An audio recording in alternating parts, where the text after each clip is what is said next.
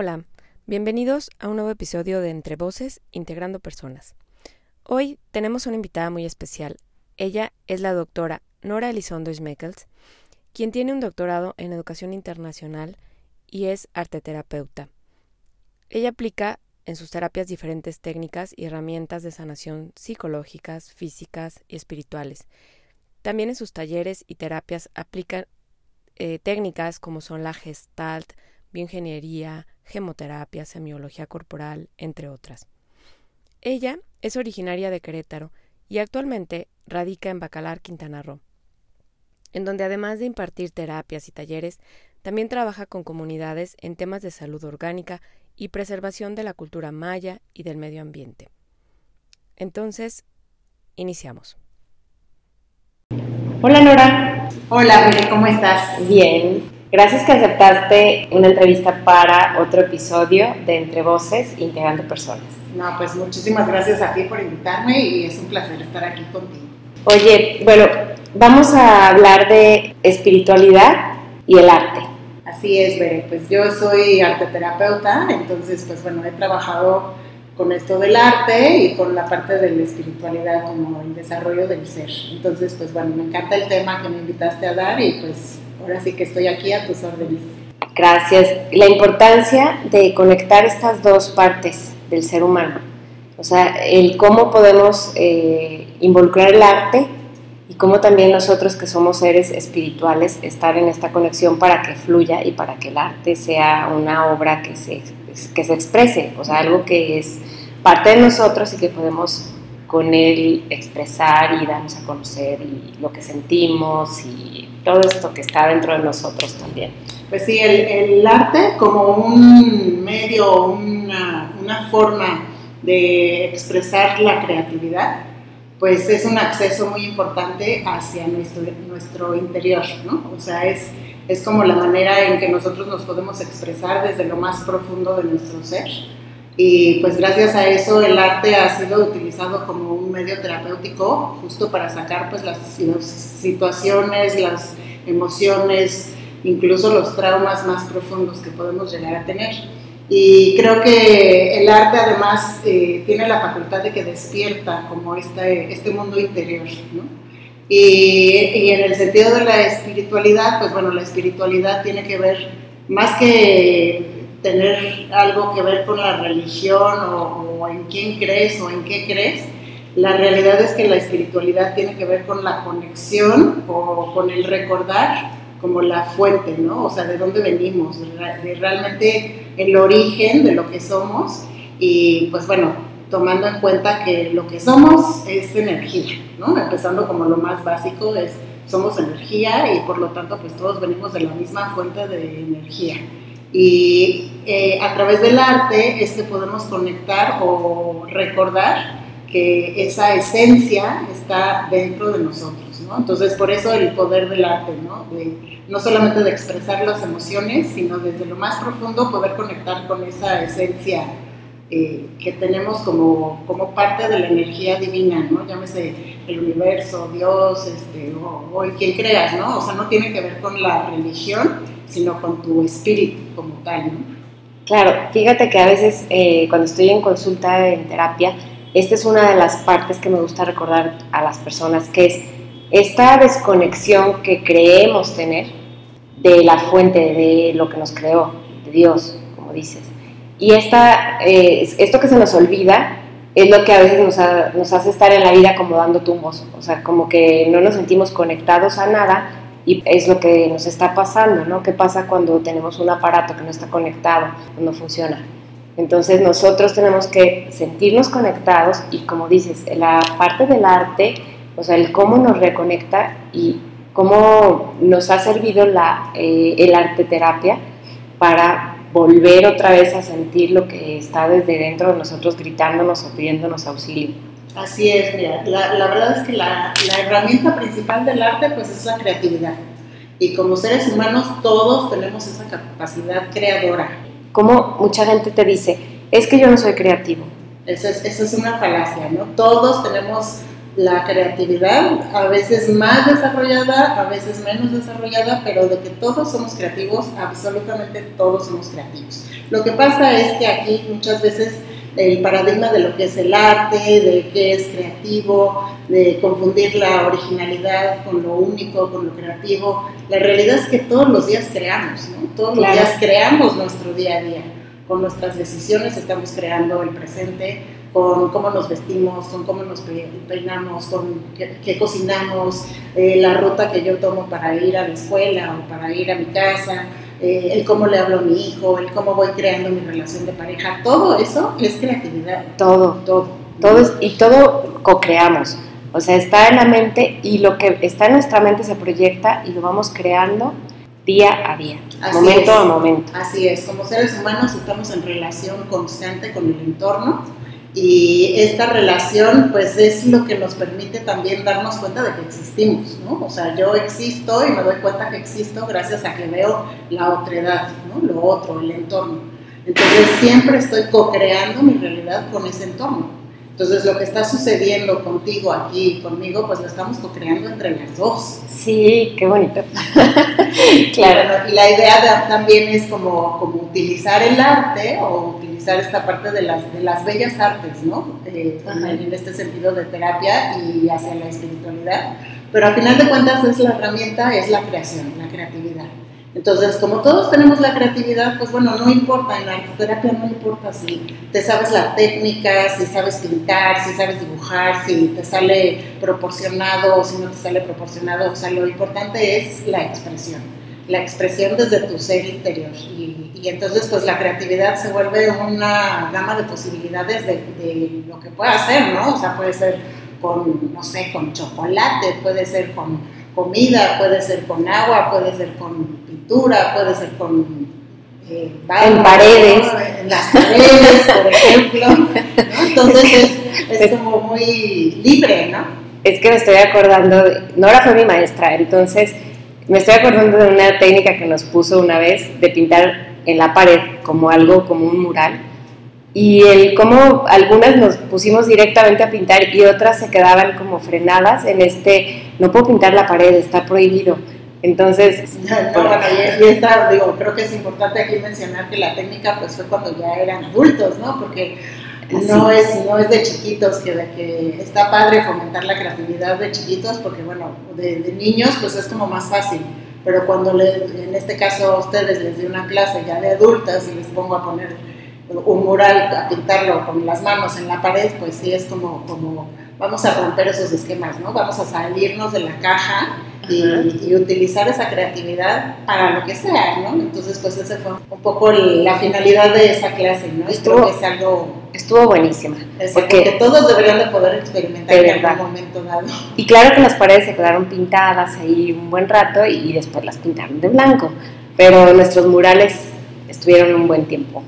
Pues sí, y ese, ese es como fomentar eso, ¿no? O sea, no sé si recuerdas en esa clase, pero pues también es como parte de decir, bueno, yo también hasta dónde me pongo mis límites de la creatividad, ¿no? En dónde están mis barreras de decir yo no soy creativo, sí. o yo no puedo, o esto está prohibido, y entonces a partir de ahí es que empezamos no solamente a, a coartar nuestra creatividad, sino a coartar nuestro propio ser, porque entonces limitamos la expresión.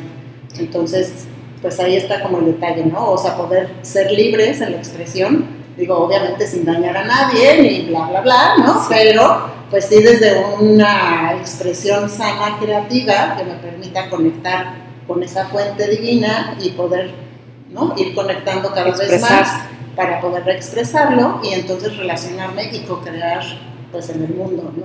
Es que desde niños, qué importante esto que mencionas, porque ¿Cómo podemos como papás frenar y decirle a un niño, no, no, no pintes esta pared, y, o no pintes aquí, o sí? Entonces, pues buscar la forma de decir, esta pared sí la puedes pintar, ¿no? Es tu espacio, exprésate.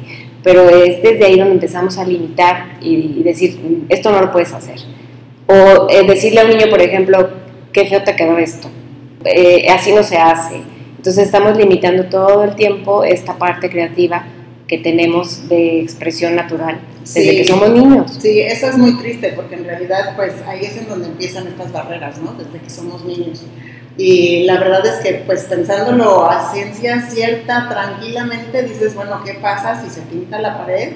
Pues después la vuelvo a pintar blanco, no pasa nada, ¿no? ¿Qué pasa si se ensucia? Pues se baña, no pasa nada. ¿Qué pasa si rompe un plato y, decide hacer una obra de arte con los pedacitos? Se va a cortar, ¿no? Todo el Y va a ser un mosaico. Sí, ¿no? O sea, uno realmente eh, la, nuestras creencias de que todo tiene que ser perfecto, organizado, estructurado, y eso es lo que nos va haciendo como entrar en un sistema en donde se van cerrando las puertas a la creatividad. Y entonces los niños pues se van limitando, limitando y solito luego al rato te estás poniendo tú solito las barreras. ¿no? Entonces sí. es muy importante pues tratar de dejar que los, que los niños se expresen de manera libre, sabiendo que pues no les va a pasar nada, ¿no? No, va, no va a pasar nada si se rompe el, no sé, el pantalón, si pinta la pared, si o sea, si pinta el piso, o no va a pasar nada.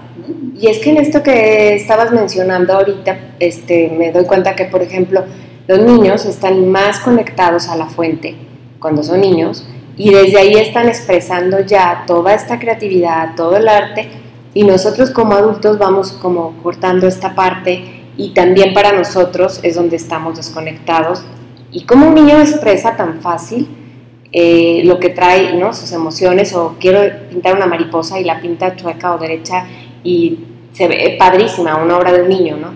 El cómo eh, nosotros nos limitamos a decir no sé dibujar, no puedo hacer la mariposa. Así es, ¿no? Estas creencias que nos van inculcando pues desde chiquitos, ¿no? Pero tú ves a un niño, tú piensas en un niño y lo primero que piensas es creatividad, es libertad, es ¿no? Como este, amor puro que son los niños, que no, no tienen ninguna, ninguna creencia de, de, no puedo, de no debo, de no quiero, ¿no? O sea, a todos te dicen que sí, ¿no? O sea, son abiertos y, y conforme vamos creciendo nos vamos poniendo esos no, ¿no? hagas esto, no hagas el otro, no hables así, este, no seas envidioso, no seas todo lo que nos vamos poniendo, todo lo que nos van poniendo en en el, sistema, ¿no? Nuestros papás, nuestros maestros, nuestros primos, o sea, hasta la persona ¿no? que está en la esquina se mete y te dice, niño, no hagas eso porque te vas a caer, ¿no? Y entonces nos vamos llenando de nos, que curiosamente, pues la fuente, el universo,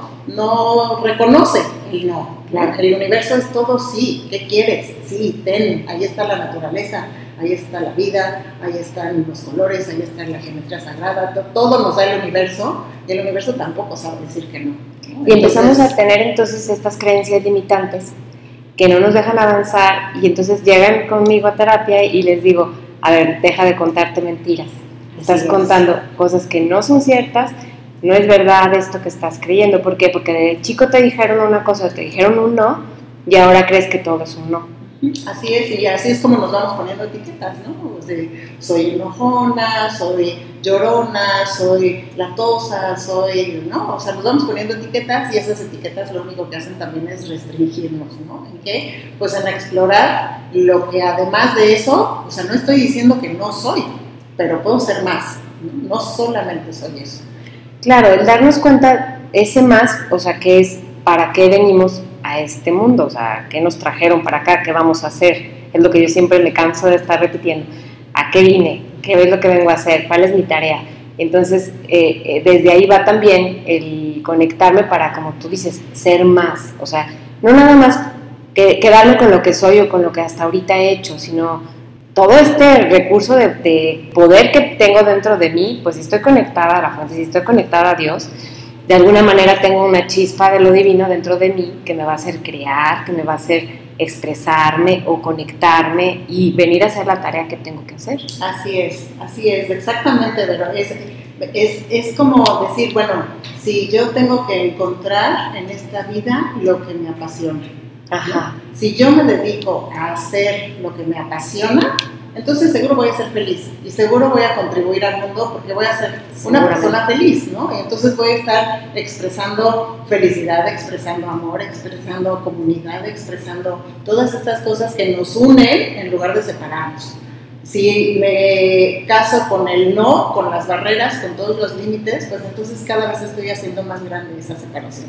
Entonces aquí la maravilla del arte es que te ayuda a conectar con ese ser interior, con esa fuerza espiritual que tienes dentro, con ese fuente divina, que, y entonces ir explorando como qué es lo que te apasiona y eso es lo que viniste a hacer, ¿no? O sea, viniste a ser feliz, vinimos todos a ser felices. Esa es como nuestra tarea última, ¿no? Pero pareciera que nos estamos mm, poniendo barreras, boicoteando, boicoteando ¿no? haciendo estos sabotajes de no, es que esto no, es que esto no, es y nos vamos acumulándonos en lugar de acumular sí. Hay una película buenísima que se llama Yes, justamente, de Jim Carrey, que es eso, ¿no? O sea, a ver, experimentan decir sí a todo. Y bueno, claro, se meten algunos problemas por decir demasiado sí, pero es como aprender a discernir en qué sí quiero y qué no quiero, qué sí estoy dispuesto y qué no estoy dispuesto, pero por elección, ¿no? Con una conciencia más abierta, más desde esta conexión de decir, bueno, sí quiero ser feliz, esto sí me sirve, esto sí lo, lo gozo, esto sí me da placer, esto sí lo puedo compartir y entonces pues bueno, nos vamos relacionando también desde, otro, desde otra forma muy distinta, ¿no? Sí. Y también, bueno, la parte del, del disfrute de cuando se realiza algo de arte. O sea, cómo te puedes quedar ahí desde, lo retomo desde la parte, por ejemplo, de el estrés, o sea, de relajarnos, de conectarnos y de estar, digamos, metiéndonos en nuestro interior, pero con esta sensación de estoy relajándome, disfrutando, sin preocupaciones y te puedes pasar horas en estar haciendo a lo mejor un dibujo, una acuarela, no sé, este, tú, algo que estabas haciendo tú, que tallando eh, madera, o sea, como escultura. Entonces, ¿cómo puedes quedarte por horas en algo que a lo mejor en el momento que lo estuviste haciendo no estabas ni siquiera presente, estabas conectada con lo divino y tú estabas eh, realizando una obra de arte. Así es, cuando y, pasa que se te olvida la hora, se te olvida ir al baño, se te olvida comer, ¿no? O sea, se te va el tiempo, pues porque ahí estás totalmente presente, ¿no? Más que, más que no estar presente es al contrario, estás totalmente presente porque estás totalmente conectado con la fuente. Yo lo que digo es, somos como una gotita de agua, ¿no? Pero las gotitas todas, absolutamente todas, van a ir a dar al mar yo soy una gota de agua como el mar, entonces tengo las mismas características, Entonces vamos a decir que la fuente divina es el mar y todos salimos de esa fuente divina como gotitas, todos estamos regados por todas partes, pero eventualmente vamos a regresar a la fuente. Y eventualmente nos vamos a dar cuenta que todos tenemos las mismas características, ¿no? O sea, si tú ves una gota de agua separada, igual es H2O, igual que todo el mar, pero unidos, ¿no? Todas las gotitas unidas pues conforman un mar. Y, tienen un poder mucho más distinto, mucho más poderoso, mucho más fuerte, mucho más amoroso, mucho más creador que si estamos como gotitas separadas. Pero aún así sigo teniendo las mismas propiedades como gotita.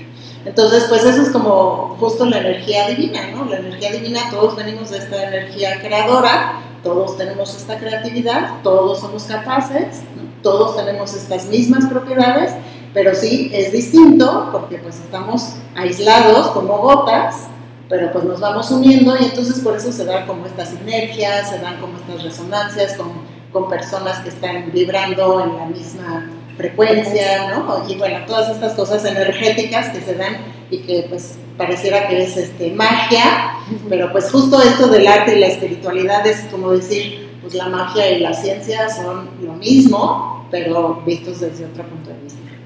Entonces, por eso, pues, por eso me apasiona esto del arte y la espiritualidad, ¿no? Porque los une y, y, te conecta, ¿no? Finalmente te conecta.